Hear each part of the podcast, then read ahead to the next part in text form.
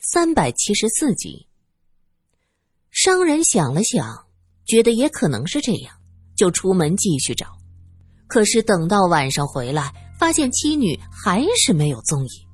于是这商人又闹起来，郑奇竟然派人将他赶出客栈。商人跑到警局报案，他认定妻女是让这客栈的人给谋害了。这回警察出警了，商人拿出大笔的赏金，只要找出他的妻女。可是最终这笔钱还是没有被人领去。警察将穆家寨里里外外搜了一遍，愣是没找到人影女池那个院子也没有，一点血迹也没留下。商人的妻女就像是人间蒸发了，一下就不见了，无影无踪啊！这依我看呐，你的妻子一定是趁着你出门谈生意，与人私奔了。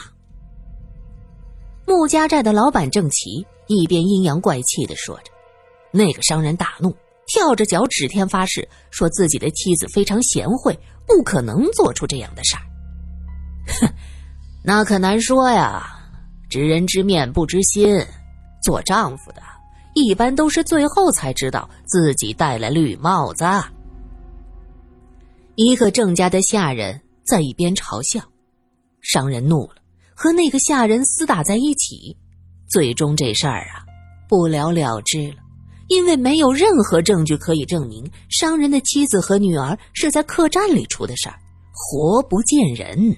死不见尸啊！那会儿是民国十七年，这一代局势还在动荡，商人找不到妻子，又投告无门。开始时赖在这儿不走，每天喝了酒就到郑家客栈借酒劲叫骂，要求郑家客栈还他妻女。他一口咬定妻子和女儿就是让人给害死在这儿的。这样过了一个多月，这个商人被人发现淹死在湖中。这到底是自己喝酒失足落水，还是让人推下去害死的？城中是众说纷纭，很多人背后议论他很可能是让郑家人给害死。可郑家一直乐善好施，周棚子一搭，这点不和谐的声音很快就被压下去了。苏三将这个案子的记录和九年前的记录对比，过了这些年，郑家的当家人变了。民国十七年是郑琦，现在是郑仁。苏三将两个一对比，发现了问题。这问题在哪儿呢？问题就在最后的主事人签名，笔迹竟然是一模一样的，那个“郑”字儿。写的一样。按照时间推算，郑琦应该是现在这个郑家大少爷郑仁的父亲。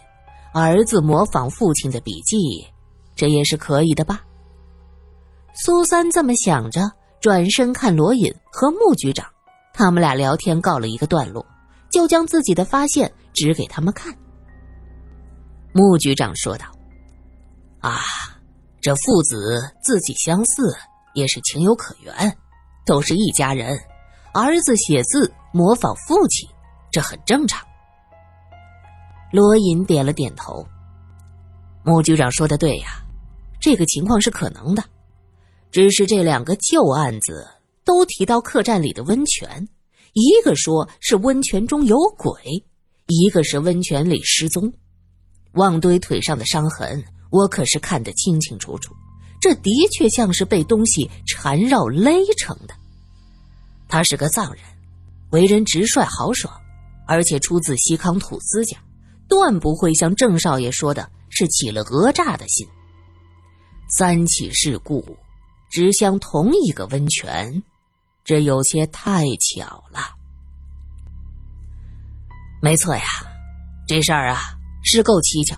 哎不如我们现在就到那个客栈去看看，把这泉里的水给放干了，看看这里边到底有什么。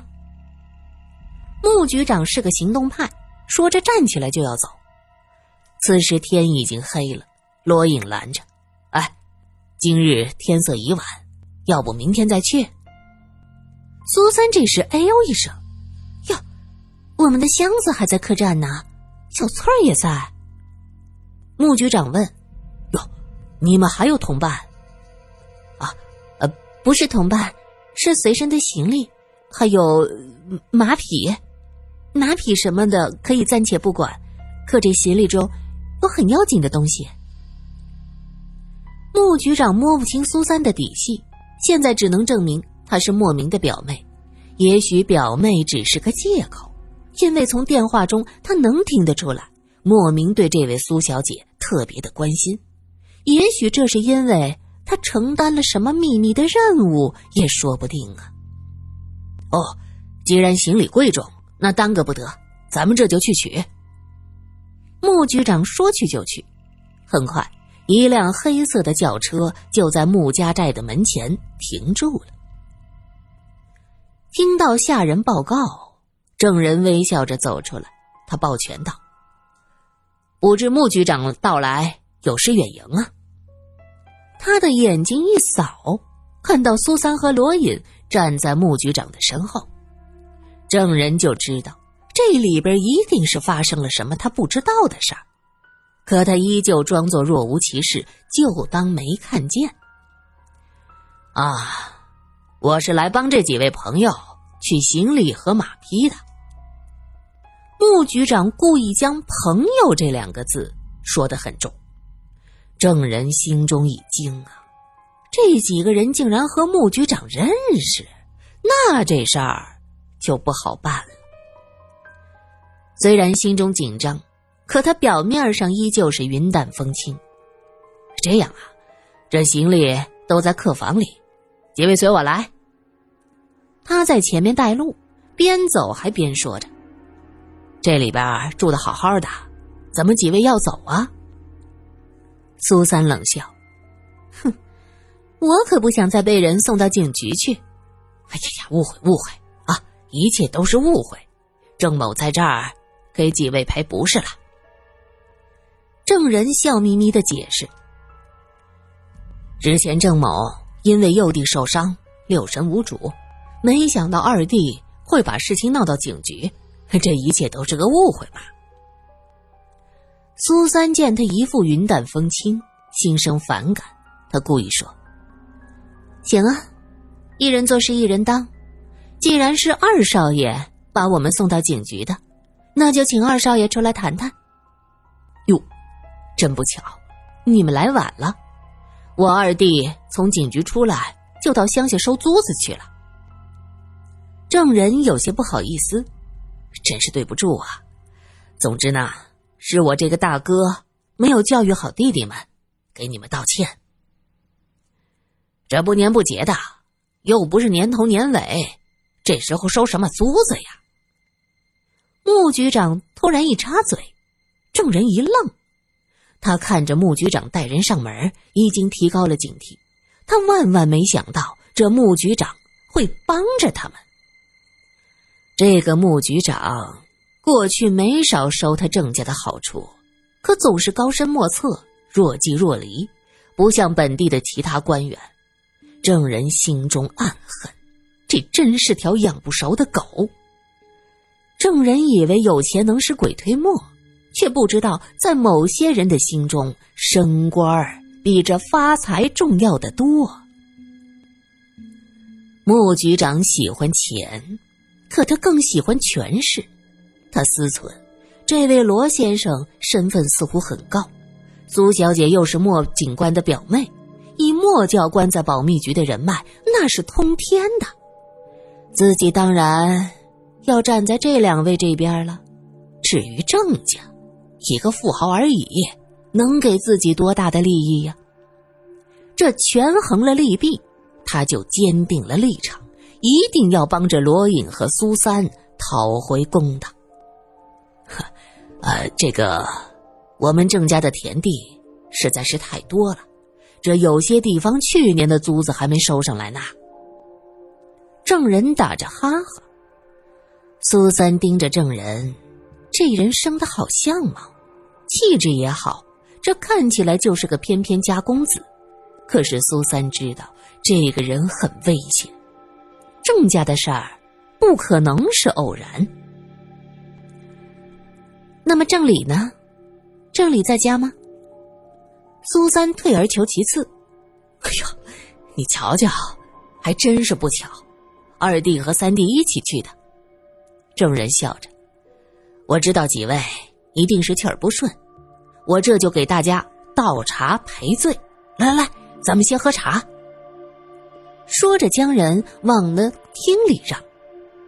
哼，你家温泉有鬼，还是江家那鬼抓出来才是。旺堆等人憋了一个下午的气，在桑吉土司的地盘上，谁敢给他们脸色看呢？这才一天，到了丽江，先是要保护的人差点被憋死，接着自己莫名其妙受了伤，又被关进了警局。虽然关了不大一会儿就被放出来，可这跌面子呀，简直是奇耻大辱。想到这儿，旺堆连想都不想，大步向着温泉走过去。证人连忙拦着：“呃，已经关门了，关门就踹开。”孟堆一把将证人推开，一边郑家的下人呼啦就围上来，嘴里嚷嚷着：“小子，敢在咱们郑家地盘上惹事儿，活腻了吧？”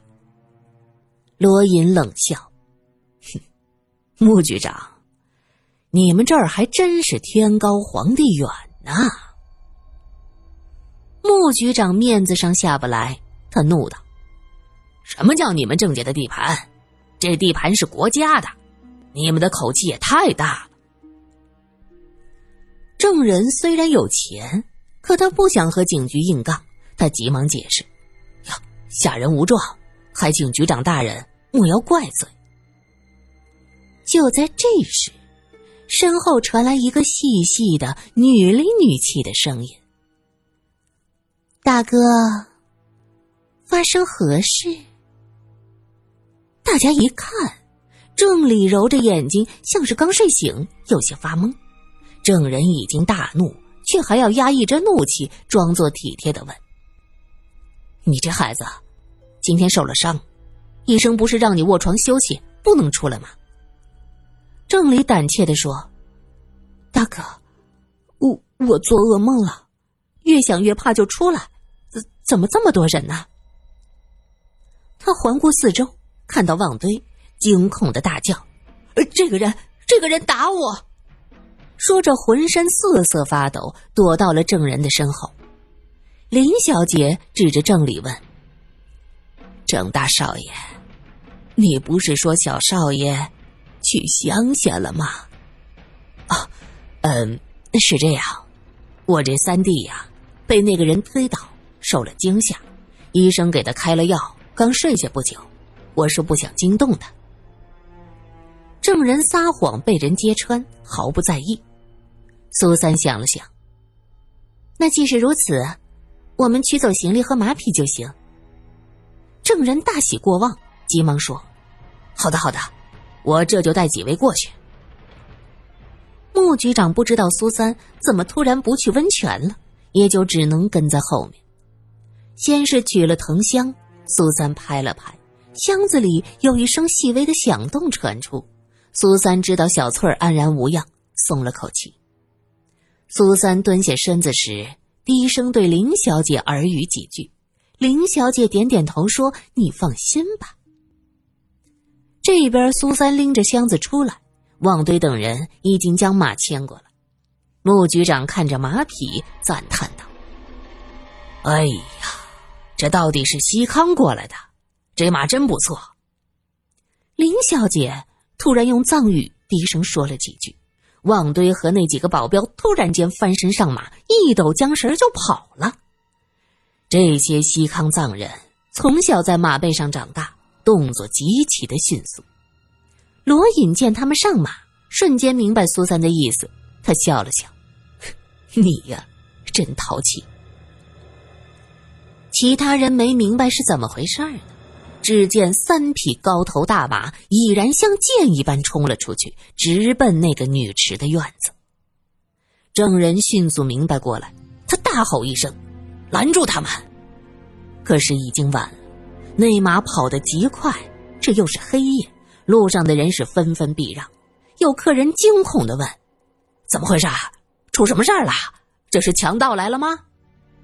证人指着下人：“开枪，开枪，不能放他们，不能放他们去哪儿？”证人虽然没说出来，可是大家是心知肚明。穆局长也皱着眉呀，看起来那个池子果真不简单。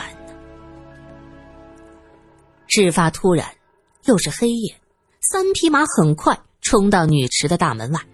望堆见大门紧锁，索性双手一撑，从马上站起来，腾的一下就跳上围墙，翻了进去。另外两个藏人如法炮制，也跟着依次跳进了院子。这时，众人到了院外，证人气恼的指着院子说：“穆局长，他们这是要干什么？”“呵呵，呃，郑大少爷，你别生气，这几位也是想一探究竟。若这池子真有古怪，那彻底弄清楚，对大家都好啊。你们这是私闯民宅。”郑大少爷，郑老板，我们是住店付过钱的。作为客人，怎么能叫私闯民宅呢？既然他们已经进去，那不如就将门打开，让大家都看看吧。罗隐指着那道门说道：“鬼啊！”就在这时，院子里传出来一声惨叫，接着是旺堆的声音：“老天，这这是什么东西？”穆局长听到里边有变。索性举起枪，对着锁头，砰就是一枪，火光四射，大锁哗的一声掉下来。几个警察是大门一推，举着手枪和手电就要冲进去。罗隐挡在苏三身前，低声嘱咐：“不可轻举妄动，跟在我后面。”苏三晃了晃手里的箱子，他抱起箱子，耳朵贴过去，小翠儿的声音几乎是细不可闻。他说道：“哦，那里边有好多女孩子，小女孩，好多好多的小女孩啊！”